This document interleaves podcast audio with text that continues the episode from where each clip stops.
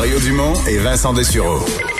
Joignez-vous à la discussion. Appelez ou textez le 187 Cube Radio 1877 827 2346. C'est une histoire qui est assez euh, renversante. Ça se passe en Colombie-Britannique et hier, on a révélé que les, euh, restes humains de 215 enfants, vous bien entendu, 215 enfants, ont été trouvés euh, bon à proximité là, dans la cour d'un pensionnat autochtone pour en discuter, euh, ben, c'était évidemment des, recherches, des travaux. On dit qu'ils se déroulent là-bas depuis une vingtaine d'années.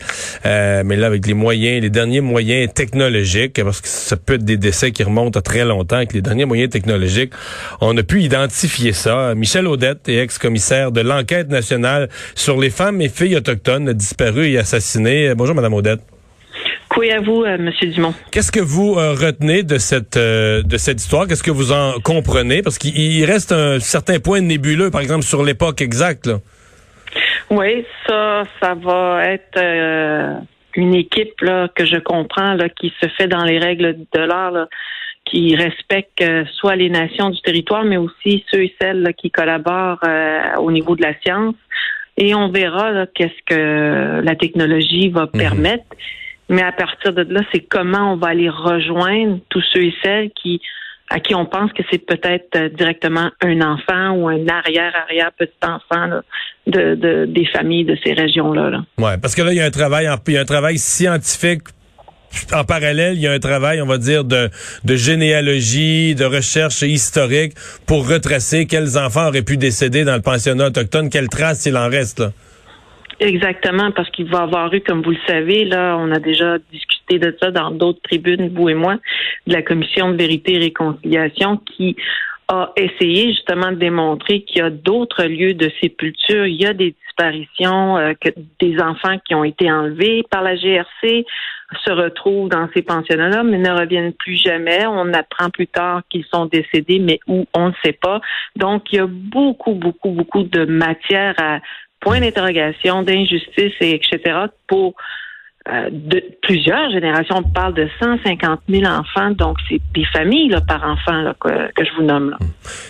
Important de dire, parce que pour les gens qui nous écoutent puis qui ont entendu des histoires de pensionnats, effectivement, mm-hmm. pour les Québécois, il y a beaucoup de jeunes qui allaient étudier dans les pensionnats euh, au fil du siècle dernier. Euh, mais c'est là, c'est les parents, c'est les parents qui voulaient une éducation, qui les plaçaient au pensionnat. Dans le cas des pensionnats autochtones, dans la plupart des cas, ou dans la totalité des cas, euh, c'était pas un choix familial. Les enfants étaient enlevés. Ah, carrément, carrément. Puis malheureusement, au Québec, on va faire partie des régions là, dans les dernières places où on va fermer les pensionnats. 96, 93, euh, le, celui de Machtouillache, moi je me rappelle, j'étais euh, en 96, ou ah, en 93, pardon. Euh, donc, on a encore deux à trois générations vivantes là, de l'impact des écoles résidentielles ici même au Québec. Hmm. Euh, des enfants décédés, est-ce qu'on sait, euh, ce qu'on, comment dire, parce qu'il y en a qui ont dit qu'ils étaient aussi jeunes que trois ans, donc on se demande même si dans une école, ils n'étaient même pas encore d'âge scolaire. Euh, est-ce qu'ils sont décédés maltraités, est-ce qu'ils ont juste été malades, est-ce qu'ils sont décédés accidentellement? Qu'est-ce qu'on sait de, de ce qui pourrait être les causes d'autant de décès? Ben pour avoir les détails plus précis, là, j'invite les gens, puis ça c'est sur Internet, là, sur euh, les sites de la Commission de vérité et réconciliation du gouvernement fédéral. Il y a un chapitre consacré juste pour ça, sur les enfants disparus et euh, on va à certains endroits expliquer maltraitance, malnutrition, euh, abus. sinon, il y a certaines prétentions que, à force d'être maltraité, on va s'enlever la vie ou on va se sauver, mais on, finit par geler dehors, puis personne ne nous retrouve. Alors, il y a toutes sortes de, d'endroits, mais c'est plus dans ce rapport-là, si on veut, l'exactitude. Hmm. Lors des décès, euh, corrigez-moi si je me trompe, mais on n'avertissait même pas les familles. C'est-à-dire qu'il n'y avait, ni sépulture, ni euh, hommage, ni euh, contact avec les familles. On se débarrassait du corps. Pour ça qu'on les, on retrouve cette espèce de fosse avec euh, plus de 200 corps. Là, on parle des effets et de l'impact des, de l'ère des pensionnats au Canada, incluant notre belle région ici. Mais pensez aussi au-delà des pensionnats à partir des années 50, 60, 70 dans le système de santé québécois, une fois que les religieux, n'ont plus le pouvoir de nos systèmes, euh, l'État arrive, nos enfants tombent malades, ne reviennent plus à la maison.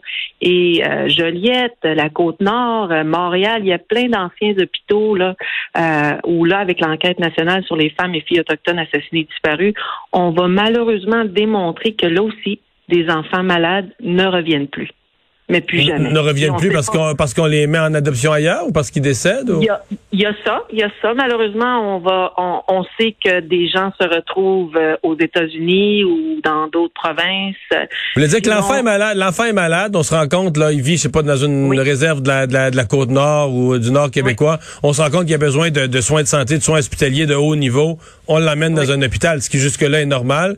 Mais les parents suivent pas jusqu'à l'hôpital et l'enfant ne l'aurait jamais ramené. Et voilà. Alors ça, c'est documenté. Et c'est pour ça qu'au Québec, on va se retrouver avec un projet de loi euh, 79. Et euh, là, les familles sont au cœur de ces débats-là importants. Ça, je trouve ça important de le dire. Donc, j'espère qu'on va trouver des réponses et surtout les causes et les circonstances des décès des enfants. Me dire où est enterré mon enfant, OK, mais me dire pourquoi moi, j'ai pas pu embarquer dans l'avion alors que ma voisine à Blanc-Sablon a pu vivre son deuil avec le, la cérémonie du deuil et ainsi de suite et enterrer son enfant dans la même hôpital pour la même maladie, mais pas moi. Ce sont des travaux, on dit que ça fait environ euh, autour de ce pensionnat autochtone à Kamloops, celui dont on parle mm-hmm. aujourd'hui. On dit que ça fait 20 ans. On, fait quand même des travaux sérieux, des efforts aujourd'hui, euh, même avant, parce que 20 ans, même avant l'arrivée de, de l'opération réconciliation du gouvernement Trudeau, il y a une volonté de, de comprendre l'histoire, euh, de, de, de, démêler tout ça, de, de, voir la gravité de ce qui est arrivé dans l'époque actuelle quand même. C'est exact. Puis je, vais, être très personnelle dans ma réponse. Je pense longtemps que j'aurais euh, abandonné le goût de vivre parce que on ne fait que poursuivre dans des luttes constantes comme celle-ci avec des drames, des traumatismes, tant personnels ou collectifs. Hein? je pense qu'on le voit. Mais quand il y a des Québécois, des Québécois, des gens qui viennent d'ailleurs, des nouveaux visages ou en tout cas des, Serge Bouchard, des José Maillot et d'autres Québécois qui vont marcher avec nous puis créer un nouveau chapitre, c'est là où je me dis le changement est lent, mais il se fait. Il faut pas arrêter. Michel Audette, merci beaucoup d'avoir été avec nous. Je vous souhaite une belle fin de journée. Au, revoir. Au revoir. On s'arrête pour la pause.